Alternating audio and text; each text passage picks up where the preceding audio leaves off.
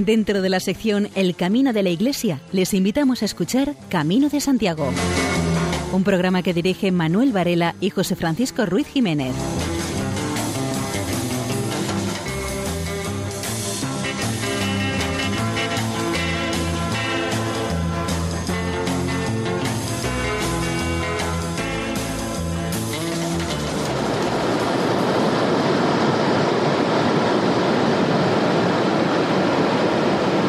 Queridos oyentes, les damos la bienvenida una vez más al programa Camino de Santiago en la sintonía de Radio María, programa monográfico que hoy dedicaremos a un lugar muy especial en el Camino de Santiago, como es Ocebreiro.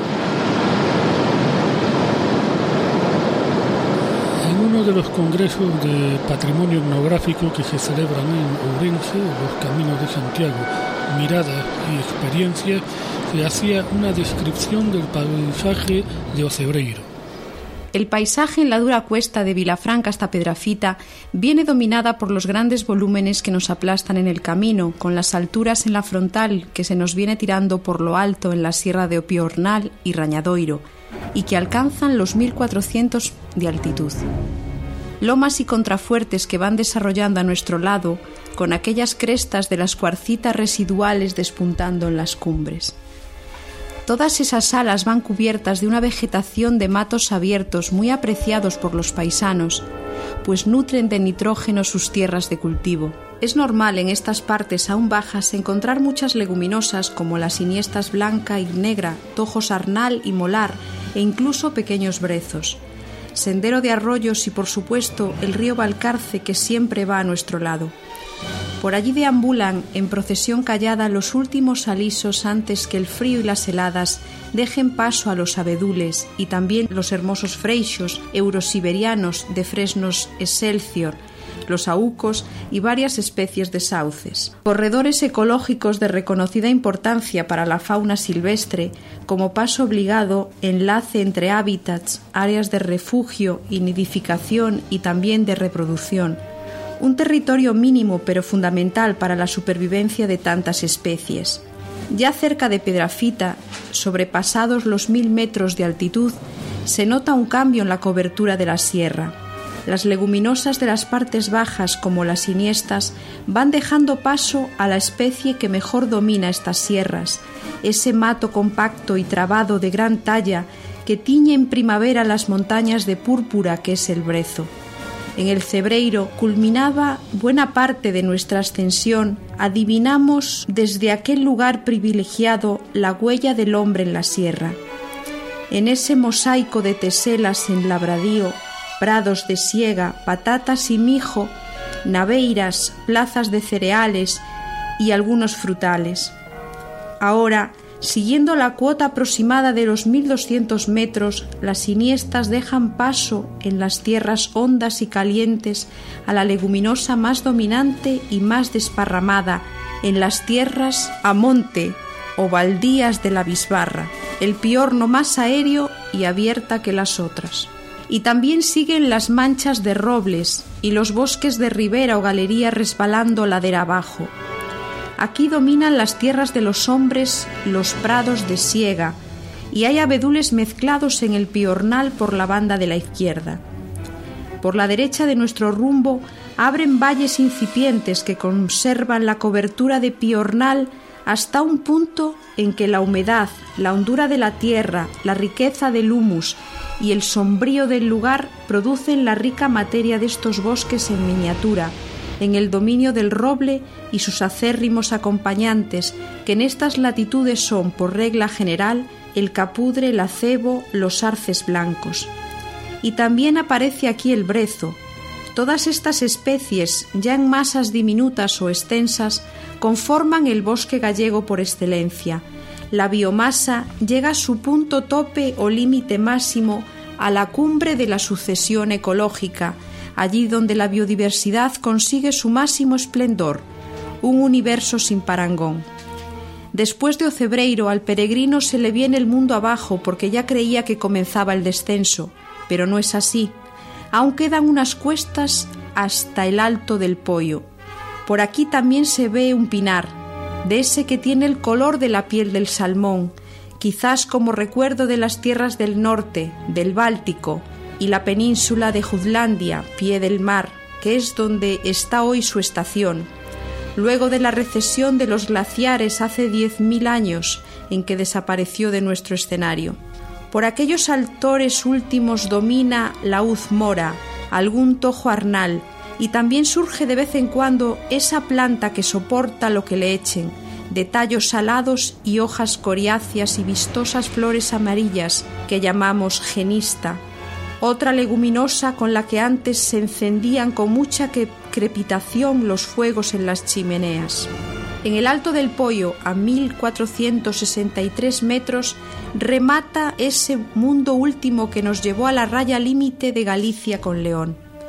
Seguimos viendo la cubierta compacta del Brezo, los consabidos piornais, alguna xesta donde quizás araban las parejas de bueyes en tiempos inmemoriables, e islas devenidos de cortizo prateado, tan abundantes en nuestras penechairas de altura, allí donde abren los vientos y surgen fochancas, atestadas de agua la mayor parte del año. En estos lugares, con drenaje impedido y mínima evapotranspiración, el camino va siguiendo toda esta cordal última, rozando la cuota de los 1300 metros. Mal paso para ir en invierno con mucha nevada, un frío que espanta y un viento huracanado que golpea de frente siguiendo la cadencia y dirección de los frentes atlánticos. No hay más que ver el evocador monumento al peregrino en el alto de San Roque. Nuestro amigo ve por fin al frente la tierra de promisión, horizontes que se suceden en una secuencia aparentemente interminable un paisaje movido y dinámico, rasgado por innumerables ríos, que baja o sube según la capacidad de las corrientes para roer los escalones originados hace millones de años. Si uno baja en bicicleta, siente que se le abre el alma y hasta parece que ya se ve Compostela allá lejos y ya vas con una estrella en la frente, como fue descrita Rosalía de Castro. Hay muchas obras de los hombres a manera de gloriosas y esplandecentes praderías de siega o adiente, y surgen otra vez los valles que ahora en cambio corren hacia poniente.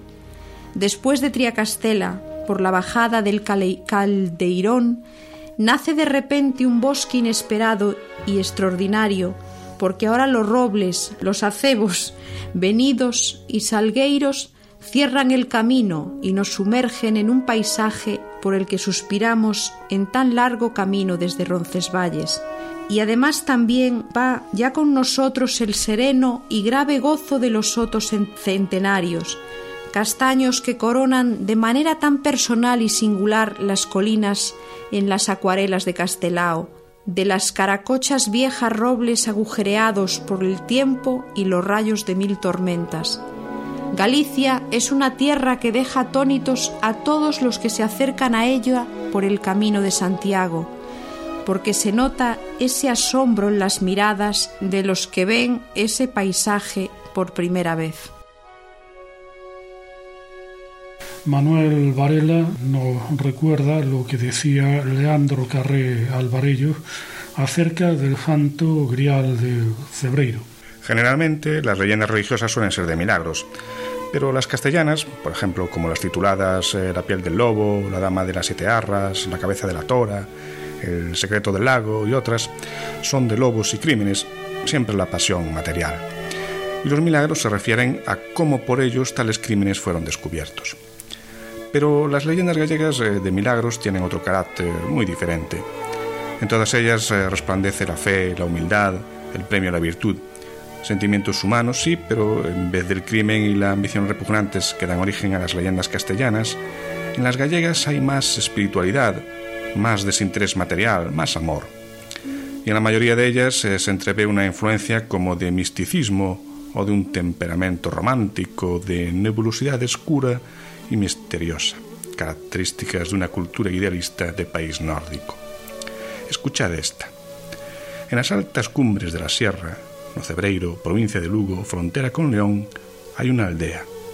Pedrafita, compuesta por un pequeño grupo de payozas, casas de planta baja muy primitivas, de paredes de cachotería, de forma redondeada y cubiertas de colmo, junco o paja gruesa cosida en franjas superpuestas.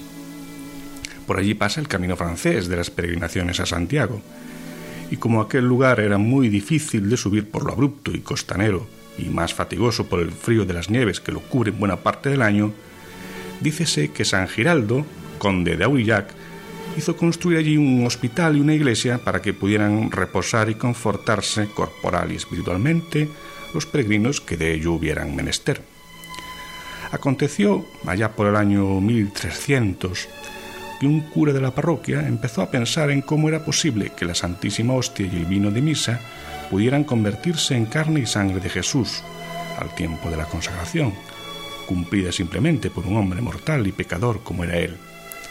La duda mordía con frecuencia el corazón del sacerdote.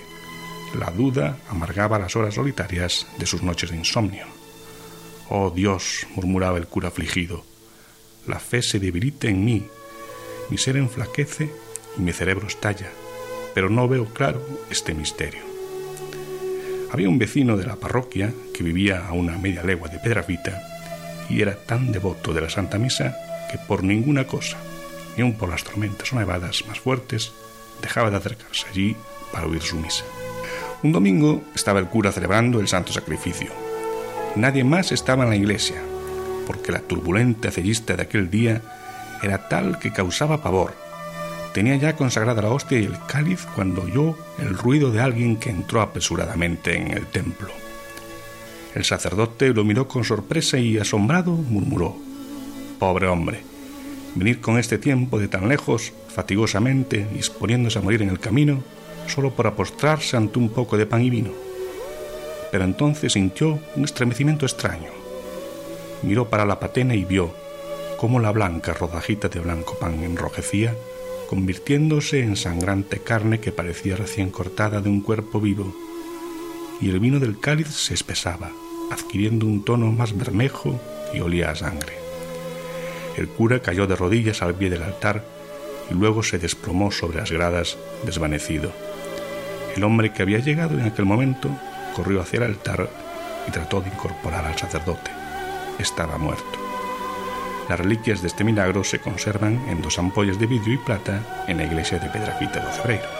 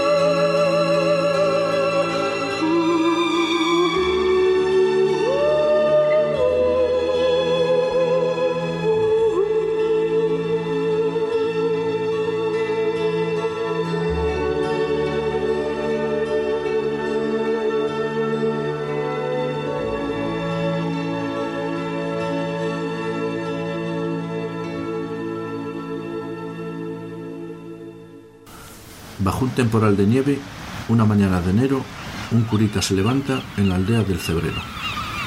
Igual que todos los días, a la iglesia se encamina, decir misa le parece una tediosa rutina. Hoy no le encuentra sentido a su obligación diaria, piensa que estará la iglesia con este frío solitaria. Mientras se vista y reza, Dios perdóname si puedes, pero no aguanto el decir misa para las paredes. Pero el curita no sabe que de un pueblecito vecino se le acerca caminando un devoto campesino. Por fin alcanza la iglesia, medio enfermo y aterido, el bueno de Juan Santiso, que es su nombre y apellido.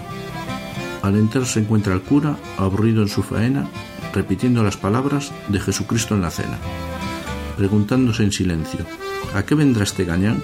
Si esto nada más que es vino, si esto nada más que es pan. Pero aquí ocurre el milagro más grande que se haya visto, las especies se convierten en carne y sangre de Cristo. Cuanto tal prodigio ve, entre sus manos impuras, se pega un susto de muerte el descreído del cura. Hasta aquí todo es leyenda, solo sé que es real. En la iglesia del Cebrero existe un santo grial. Si tú te quieres creer que es el cáliz de esta historia, se alegrará tu camino al pórtico de la gloria.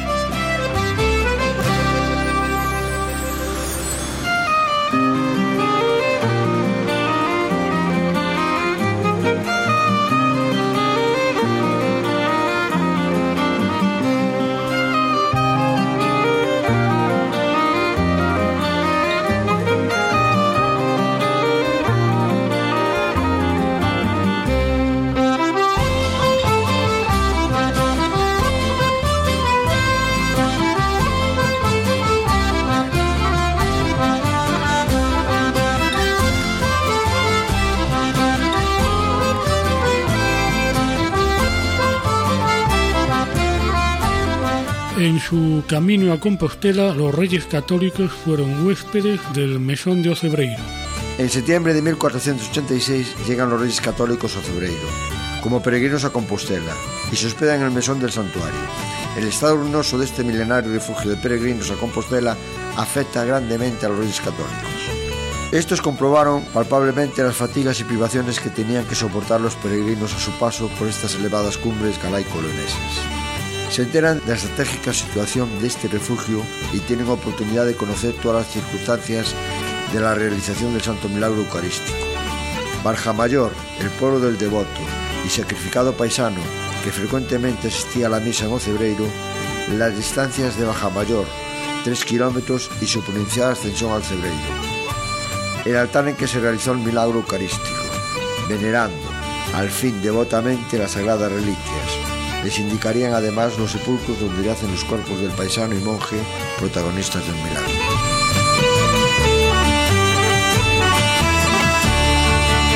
Están ustedes en la sintonía de Radio María. Si lo deseas, puedes escribirnos un correo electrónico a camino de Santiago Si nos comentas tus dudas o inquietudes acerca del camino, las contestaremos próximamente en una nueva sección dedicada a este propósito. El invitado de hoy en el programa es José María Núñez Pérez, presidente de la Asociación de Amigos del Camino de Santiago Cebreiro. También desempeña el cargo de delegado de la agencia tributaria. La asociación ya lleva unos años eh, funcionando y, por lo tanto, lleva varias iniciativas eh, que puso en marcha. Nos reseña algunas de ellas. Pues la asociación eh, fue de las primeras. Tenemos el, el número 53 la fecha exacta no sé exactamente, aunque yo soy socio fundador con Elías, con Elías Baliña y con, con don Félix. Bueno, Elías fue el que de alguna manera sembró aquella idea de constituir muchas asociaciones. Y después ya en el momento de la constitución estaba de, sacerdote, de cura párroco y ecónomo don Félix Rialo González y soy de los socios fundadores y fue por el año 1986 más o menos, es de las, de las primeras. Eh, ¿Qué hacemos? Pues nosotros hacemos lo que dice nuestro objeto social, que es propiciar que el camino y todos los que por él transitan, todos los peregrinos, pues tengan Mm, mejor apoyo, el mejor trato y, y eso es el, el objetivo. Eh, tenemos acontecimientos que son eh, culturales. Hemos escrito y hemos recopilado, por ejemplo, sobre la microtoponimia en la zona del Cebreiro. Eh, tenemos un mini tratado, un libelo, eh, un trabajo de investigación. Y hemos organizado conferencias, algún seminario, pero somos pertinaces en la conservación material. De tal modo que redescubrimos el trazado que hay desde el Cebreiro, que estaba totalmente obtuso y ya tapiado, hasta Liñares, eso fue una obra que hicimos nosotros. Hemos organizado acontecimientos hermanándonos con Castilla-León de peregrinaciones que a veces llegaron a 500 desde la provincia de León, desde Vega de Valcarce, por ejemplo, hasta el Cebreiro Hemos eh, celebrado algún concierto con orquestas de cámara, con la Real Banda de Gaitas de, de Orense, en número de 60. y después hemos adecentado todo lo que se pudo el entorno, lo que es en el cebreiro mismo, hemos eh, sustituido vallas o biondas metálicas por muros de piedra de mampostería sin cementazo, que no se vea el cemento en lo posible. Y sí cabe también destacar que hemos realizado un cortometraje de 30 minutos con guion y con tratamiento de filme de una, una producción que, es, que hemos financiado nosotros, en la que sí nos ha auxiliado en parte la Televisión de Galicia, que se titula El Camino de Santiago, Iter Salutis, Camino de Salvación, que coincide además con el título de una encíclica que inicialmente no sabíamos que coincidíamos con, ese título, pero sí es cierto. Hemos hecho copias y cada uno de nosotros ha ido esparramando y ha ido multiplicando para los amigos. Pero si alguien tiene interés en adquirir alguna copia, y por supuesto a título gratuito, porque así es nuestra filantropía, somos una sociedad o una asociación condenada a la ruina económica, por nuestra falta de, de avidez en la financiación, pero que sí que es la encantadísimo. Si tienen interés, yo les regalo una, una copia de este film, que por muy malo que sea, al durar solamente 30 minutos, es soportable. Y todo el mundo que la ha visto, mm, y ahora sí que hablo ya totalmente en serio, eh, han comentado que debería de hacerse una prolongación o extensión, porque quedan como un poco ávidos de seguir viendo la proyección. Creo recordar que se proyectó un encuentro de profesores de religión hace unos años. Sí. Consiste en una recreación histórica, ¿no? ¿Cómo se organizó es, la filmación? Es una especie de recreación histórica, o sea, está encuadradísima en la historia, más tiene fabulación. Eh, bueno, el argumento a lo mejor para explicarlo es muy largo, pero a ver si, si tengo el don de, de sintetizarlo.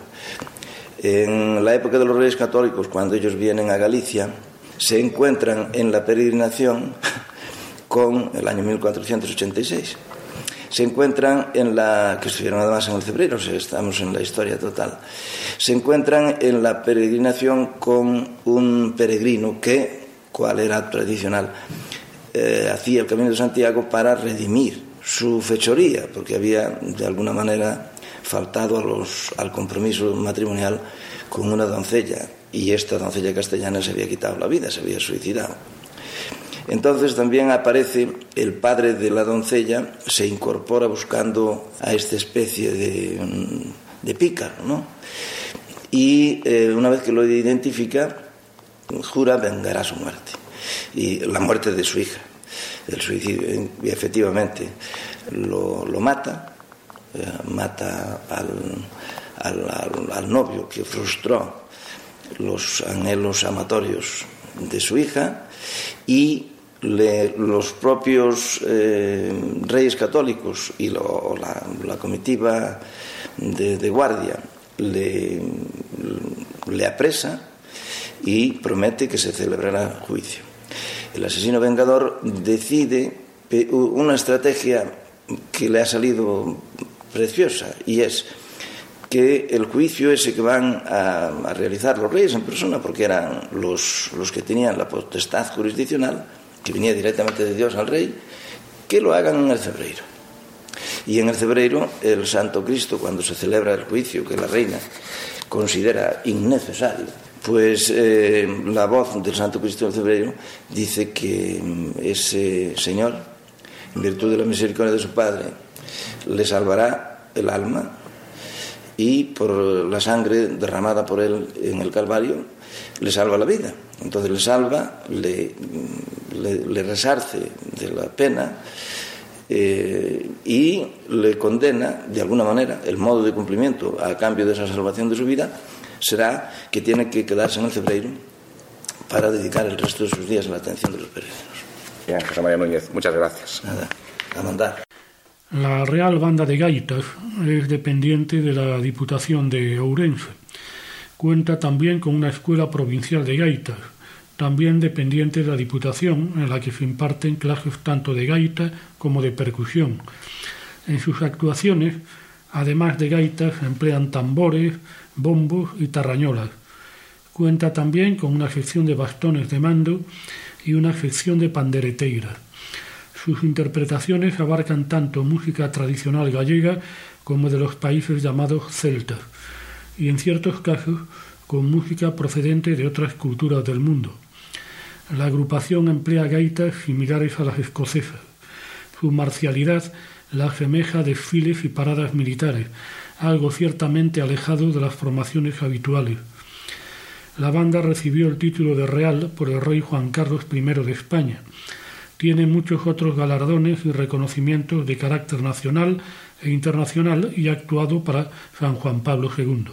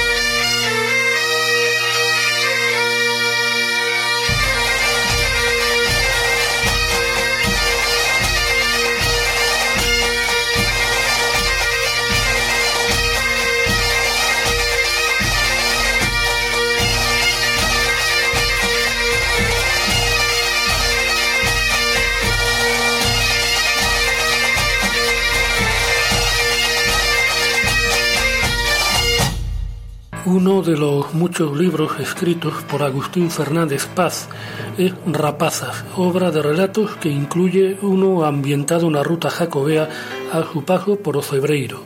El título del relato, traducido al español, es La vieja foto de las estrellas.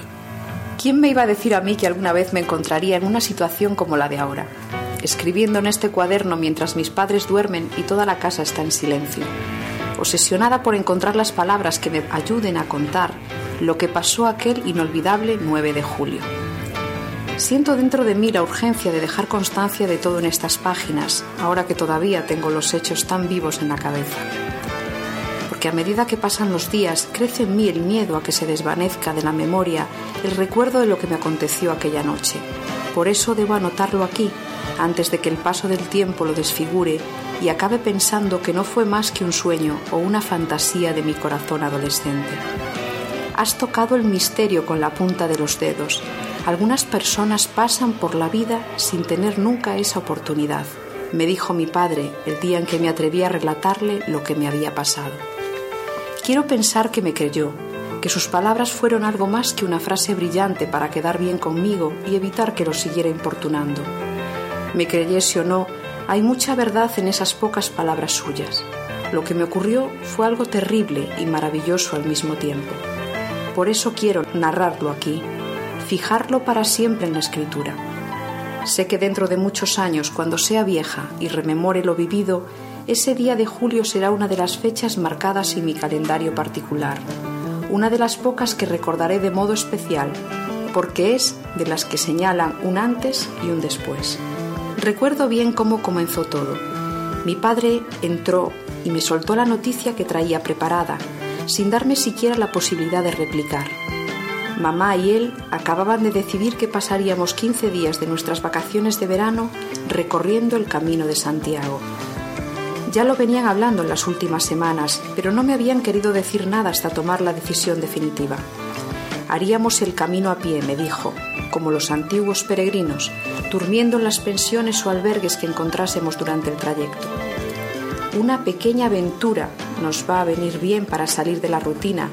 Nos reencontraremos con la naturaleza, vivir sin otro horario que el del sol, conocer a nueva gente, ya verás cómo vale la pena. Ese había sido su comentario final antes de dar el asunto por zanjado.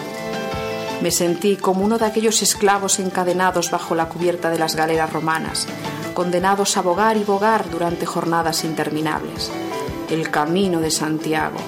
Por lo que acababa de oír, aquella especie de paranoia colectiva que recorría el país desde hacía varios meses también había acabado por afectar a mis padres. Y para colmo, con pretensiones milagrosas, si tenía que hacer caso a las palabras de papá. Pasamos todo el año sin hablar más que lo imprescindible. Va a ser magnífico tener unos días solo para nosotros. Era la guinda del pastel. Claro que por otra parte reconocía que era verdad todo lo que él había argumentado. Pasaban las semanas y en casa no conseguíamos mantener una conversación entre los tres, excepto los diálogos previsibles durante las comidas o en los escasos momentos en que coincidíamos en la sala. A mí, a decir verdad, todo aquello me fastidiaba mucho. Aunque ya veía inevitable suspender la física, tenía en la cabeza otros planes para el mes de julio. Clases en la academia por las mañanas, después algo de estudio y a partir de la una tiempo libre para ir a la playa y salir de marcha con las amigas. Pero ahora, con aquella decisión en la que yo no había intervenido, lo que se me venía encima era algo muy distinto. Los días anteriores al fijado para el comienzo de nuestro viaje fueron un adelanto de lo que me esperaba. A medida que se acercaba la fecha de partida, mis padres parecían cada vez más ilusionados con los preparativos, como si por fin hubieran encontrado un motivo sólido para hablar de algo que les interesaba a los dos. Yo los observaba a distancia, pero también con curiosidad. Ya ni me acordaba de la última vez que los había visto tan animados preparando algo. El plan era comenzar en Ocebreiro, ya que nos limitaríamos a la parte gallega del camino francés. En el mapa no estaríamos tan lejos de casa, pero la sensación que yo tenía era la de que progresivamente habíamos abandonado el siglo XXI y viajábamos hacia atrás en el tiempo. Encontrarme en aquellas tierras montañosas donde apenas se veían casas y todo el espacio aparecía ocupado por prados y bosques me resultaba tan exótico como si me trasladaran a la cumbre de Machu Picchu, la montaña sagrada de los incas, Casas había pocas, pero monte todo lo que uno pudiera desear. Unos montes que consiguieron impresionarme de verdad, quizá porque comencé a mirarlos con otros ojos. Me asombraban aquellas laderas inmensas, ocupadas por masas de bosque que destacaban sobre el verde más claro de los prados y el marrón oscuro de las tierras de labor. De vez en cuando divisaba alguna casa entre toda aquella inmensidad de tierra, tan remota y aislada como debía estar la cabaña de Robinson Crusoe en su isla solitaria. Entre unas y otras cosas, ya pasaban de las cinco cuando conseguimos llegar a la fonda. María, la dueña de la fonda, se acercó y le pregunté, ¿viene mucha gente a la fonda? Sí, hija mía, mucha, no te puedes imaginar. Como estamos al lado del camino, todo el año tenemos gente, aunque en esta época siempre hay más.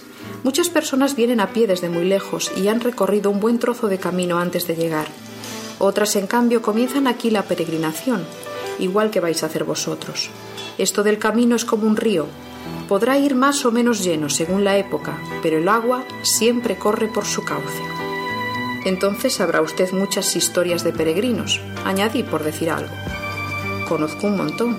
El camino les da a las personas muchas experiencias, todos los inviernos hay algún caminante que pasa muchos días con nosotros por culpa del mal tiempo y que acaba siendo como de casa. También hemos tenido personas reservadas, de esas que parecen hablar solo consigo mismo, pero a la mayoría les gusta contar su vida. Supongo que no solo por el camino, sino por encontrarse lejos de su ambiente. Cuando la gente no te conoce, siempre hay menos reparo en hablar. La conversación con María me sentó bien y me sentía contenta también ilusionada ante las experiencias que me podrían deparar los días venideros.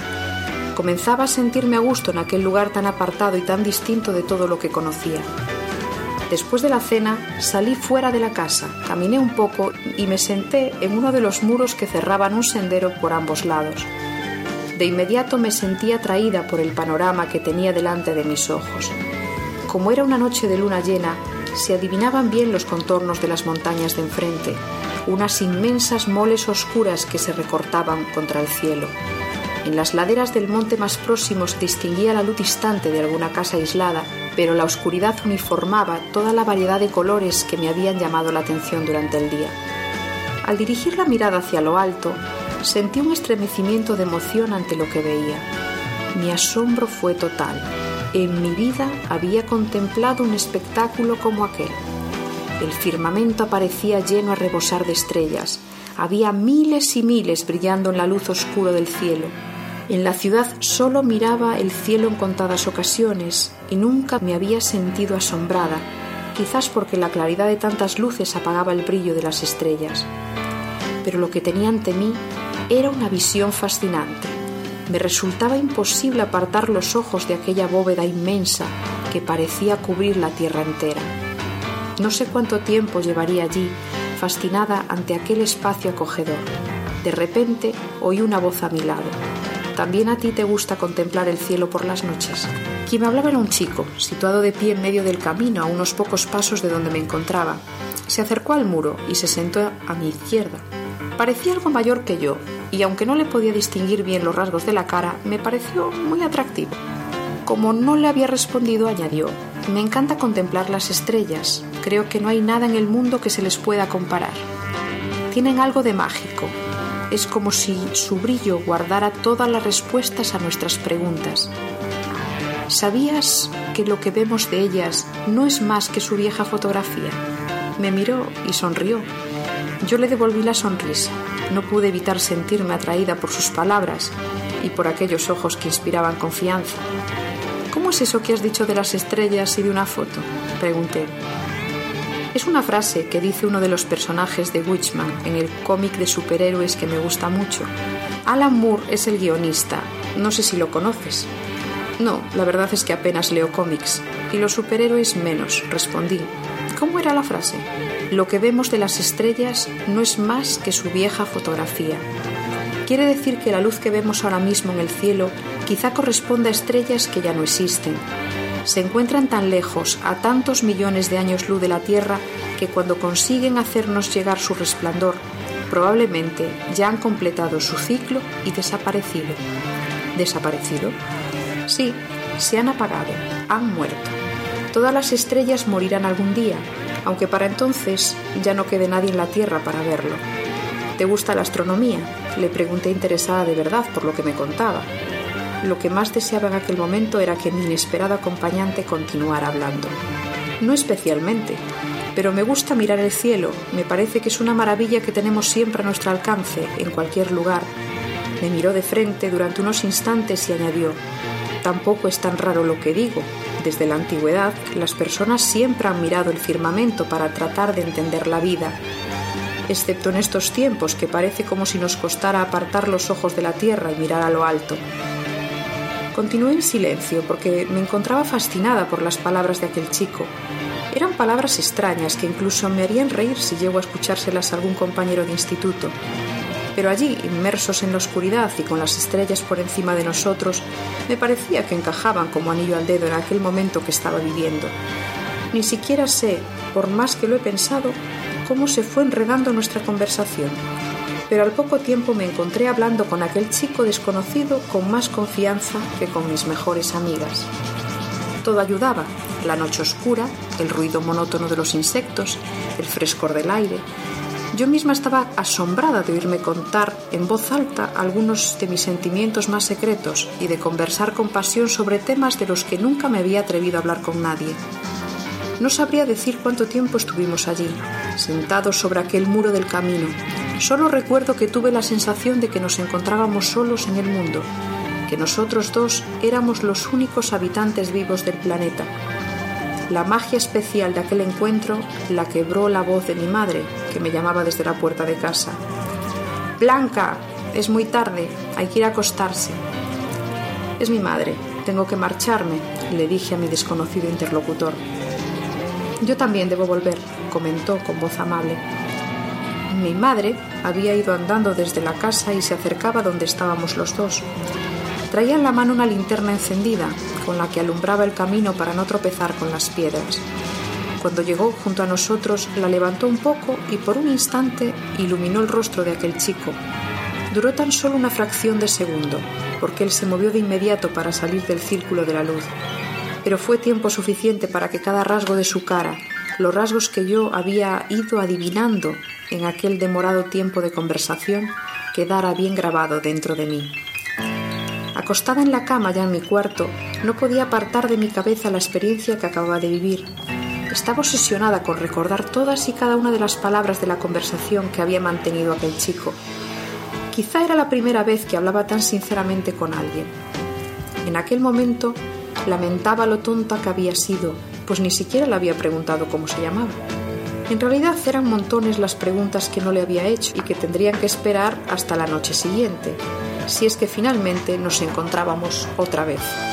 Al día siguiente, mientras esperaba para desayunar, cogí el libro con las firmas de los peregrinos. Había textos en idiomas diferentes y muchos de ellos estaban acompañados de dibujos. Incluso no faltaba quien había hecho delicadas acuarelas, deleitándose en la página como en un cuadro. A mí me atraían los comentarios de la gente desconocida, que no había tenido reparo en dejar escritas aquellas confesiones personales. Fue en ese ir adelante y atrás por aquellas páginas cuando reparé en una hoja donde alguien había pintado con rotuladores y lápices de colores un cielo nocturno plagado de estrellas, por encima de un paisaje de montañas donde alternaban el verde oscuro y el gris. Debajo del dibujo había unas pocas líneas escritas en una caligrafía menuda e inclinada hacia la derecha. El corazón comenzó a descontrolárseme cuando leí lo que ponía allí. Nunca podré olvidar el cielo de las noches del Cebreiro, esa colcha inmensa que se llena de estrellas y nos protege a todos. Las estrellas tan distantes y tan próximas, nunca me cansaré de mirarlas, aunque lo que veamos de ellas no sea más que su vieja fotografía. Debajo del texto había un nombre, Daniel, y una fecha, 9 de julio, pero del año pasado. El día anterior hacía justo un año que se habían escrito aquellas pocas palabras, pero eran las mismas que yo había escuchado la noche anterior de labios de mi desconocido amigo. Tenía que tratarse de la misma persona. En la vida no hay tantas casualidades. Sin poder disimular mi nerviosismo llamé a María, que había ido a preparar los cafés y le pregunté si se acordaba del autor de aquel texto, con la esperanza de oírle decir que era alguien conocido, pero su respuesta, que llegó de inmediato, me dejó desconcertada. Es de hace ahora un año, ¿verdad? Justo el 9 de julio. Pobre chico, ¿cómo no lo voy a recordar? María tenía en la cara una expresión de sincera tristeza. Escribió esas líneas el mismo día en que murió. Fue un accidente, uno de esos accidentes desgraciados que piensas que nunca pueden ocurrir. ¿Quién es ese Daniel? ¿Y qué le pasó? Cuéntamelo todo, anda, le urgí yo. Daniel era un joven un poco mayor que tú. Llegó aquí con su madre y su hermana. Eran de Barcelona, pero venían haciendo el camino completo desde la frontera de Francia. No dejaban de repetir que nunca habían visto un sitio tan hermoso como este. Ya llevaban aquí más de una semana cuando ocurrió el accidente. Aquel día, después de comer, Daniel decidió bajar hasta el río, había tiempo de tormenta y hacía mucho calor. A él no se le ocurrió otra cosa que bañarse con lo fría que baja el agua aquí. Llegaría abajo sudando, supongo, y sufrió un corte de digestión cuando se metió en el río. Eso fue lo que dijo el médico. Cualquiera sabe lo que en realidad le ocurrió. Lo encontró Joan de Parada, que había bajado a cambiar los cauces del riego del Prado, pero ya se había muerto hacía más de una hora y no se pudo hacer nada. La madre y la hermana sintieron una pena inmensa, ya te puedes imaginar, y yo casi lo sentí como si fuese un hijo mío. Eran muy buena gente, a mí me caían muy bien, ya los consideraba como de casa. Querían llevarlo a Lugo para hacerle la autopsia, pero la familia se opuso y al final conseguimos que se quedase aquí. Cuando hablaron de trasladar el cuerpo a Barcelona, la madre rechazó la idea. Ella creía que cada persona tiene predestinado un sitio para reunirse con la tierra y que el destino había señalado Ocebreiro como el lugar ideal para Daniel. Era muy mística aquella mujer, hablaba de un modo especial. Fue ella quien decidió que se quedase entre nosotros. Así que está enterrado aquí mismo, le pregunté con el corazón súbitamente oprimido por una mano invisible. Sí, lo enterramos en el cementerio que hay al lado de la capilla. La suya es una tumba muy bonita, se distingue inmediatamente de las otras. La madre me encargó que estuviese siempre muy bien cuidada, no la quería ver invadida por la hierba, y yo la arreglo cada semana, también en invierno, excepto cuando la nieve lo cubre todo. Ya ves, como si fuera un difunto mío. ¿Y podemos ir a verla? Si es posible ahora mismo. Sí, mujer, espera un instante, y ahora voy contigo. No tardamos más de cinco minutos en llegar hasta el pequeño cementerio que está pegado a la capilla, un espacio cuadrado en el que ya me había fijado el día de nuestra llegada. La pared del fondo era la única de cierta altura, ocupada por hileras de nichos, las otras más bajas. Tenía una reja de hierro en la parte superior. La puerta de la entrada también era de hierro, rematada en lo más alto con una cruz. Dentro del terreno aparecía cubierto de tumbas, la mayoría de ellas parecían muy antiguas, con el mármol de las lápidas manchado y medio tapado por la hierba que crecía vigorosa. Algunas tenían cruces de hierro oxidadas por el paso del tiempo. María se encaminó hacia una tumba que tenía una lápida y una cruz de mármol tan limpias que parecían acabadas de poner. Cuando llegamos a ellas, yo apenas me fijé en el nombre y en las fechas grabadas en la piedra, porque, como un rayo, mis ojos se dirigieron de inmediato a la foto que había en el interior de un rebaje hecho en el medio de los brazos de la cruz, cuidadosamente protegido por una tapa de cristal. Desde la foto, un joven de ojos alegres sonreía con gesto cariñoso. Reconocí de inmediato aquella sonrisa y aquellos ojos. Reconocí uno por uno todos los rasgos del rostro de aquel chico. El mismo chico que la noche pasada había estado conversando a mi lado mientras contemplábamos el cielo inundado de estrellas que cubría las montañas de Ocebreiro.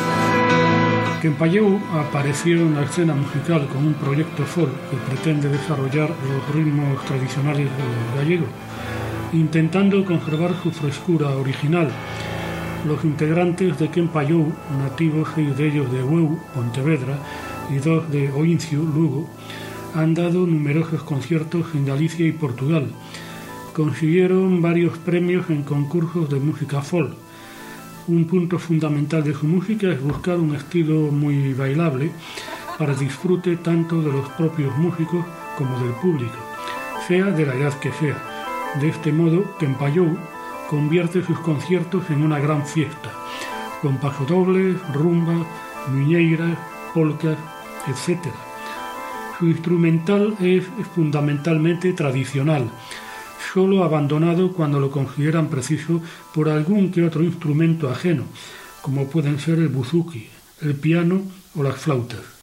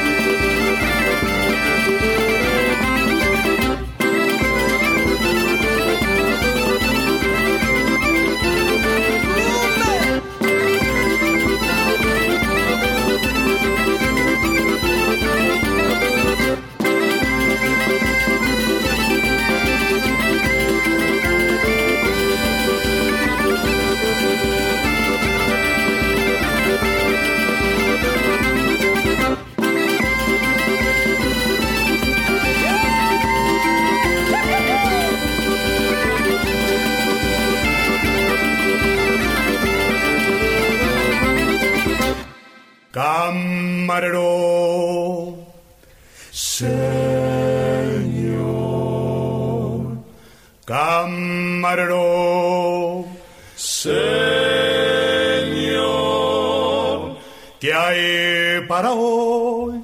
Si su estómago empieza a ponerse exigente, eh, tenga cuidado, porque Luis Miguel Galvez eh, va a acrecentar esa sensación, porque nos va a hablar de las viandas en el camino de Santiago. Patatas fritas, sesos huecos, hígado, liebre, chateaubriand. El queso cebreiro es casi con toda seguridad el más primitivo entre los quesos gallegos se trata de un queso de coagulación predominantemente ácida, a diferencia del resto de las variedades, y de desuerado prolongado en sacos de tela. Tradicionalmente el queso cebreiro se dejaba madurar durante periodos de tiempo variables, aunque hoy en día se vende casi siempre fresco. Tiene peculiar forma, de seta o gorro de cocinero, base recta y sombrerete achaparrado y hundido en el centro.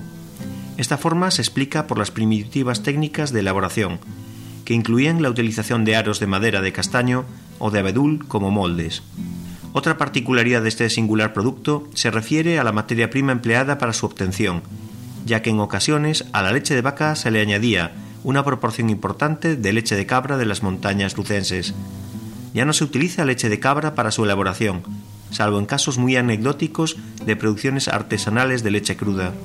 En las elaboraciones tradicionales, más frecuentes en el invierno como para el resto de las variedades, una vez finalizado el moldeo, los quesos se retiraban de los paños y se oreaban, habitualmente entre paja, durante una y dos semanas. Seguidamente se maduraban o se conservaban en lugares frescos, húmedos y ventilados, generalmente en los hórreos, durante periodos de hasta seis meses. En este tiempo se produce un ligero enmohecimiento superficial. Algunos elaboradores lavaban semanalmente los quesos con mezclas de aguardiente y vino blanco. Con este método se obtenían productos con un extracto seco total muy elevado, alrededor de un 70%. Últimamente han cambiado las condiciones de elaboración. Los quesos actuales se someten habitualmente a una corta maduración o no se maduran, y los extractos secos son cada vez más bajos, los quesos suelen mantenerse hasta el momento de su venta en neveras, envueltos en paños húmedos, con el fin de evitar la formación de corteza. Mención especial merecen también las elaboraciones artesanales con leche cocida, leche cruda calentada, que se han ido imponiendo en los últimos 15-20 años a las más tradicionales de leche cruda, siendo mayoritarias en la actualidad. Al parecer, la técnica la introdujeron algunas elaboradoras de la propia zona, concretamente de la cuenca del río Lor. Su aceptación, cada vez más generalizada, se explica por el sabor más suave de los quesos elaborados mediante esta técnica frente a los sabores intensos, a veces muy amargos, de los productos más tradicionales.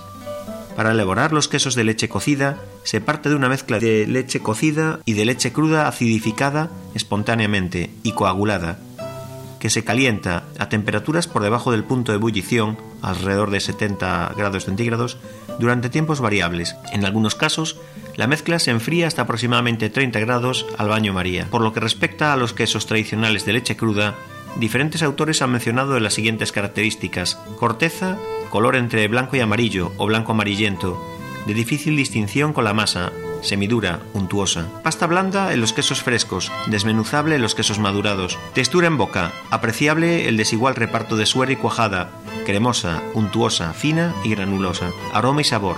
Aroma intenso, yogur, mantequilla intenso, ligeramente picante los quesos madurados, nada salado.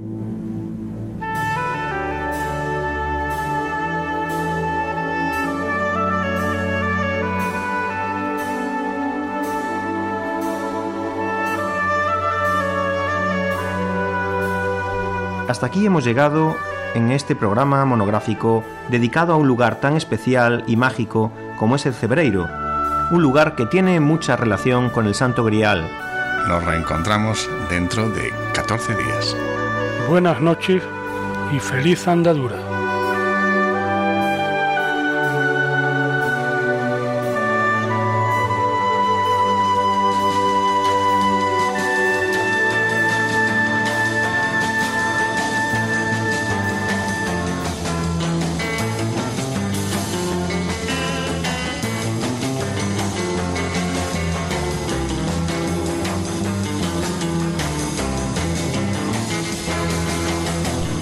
Escuchado en Radio María Camino de Santiago, dirigido por Manuel Varela y José Francisco Ruiz Jiménez.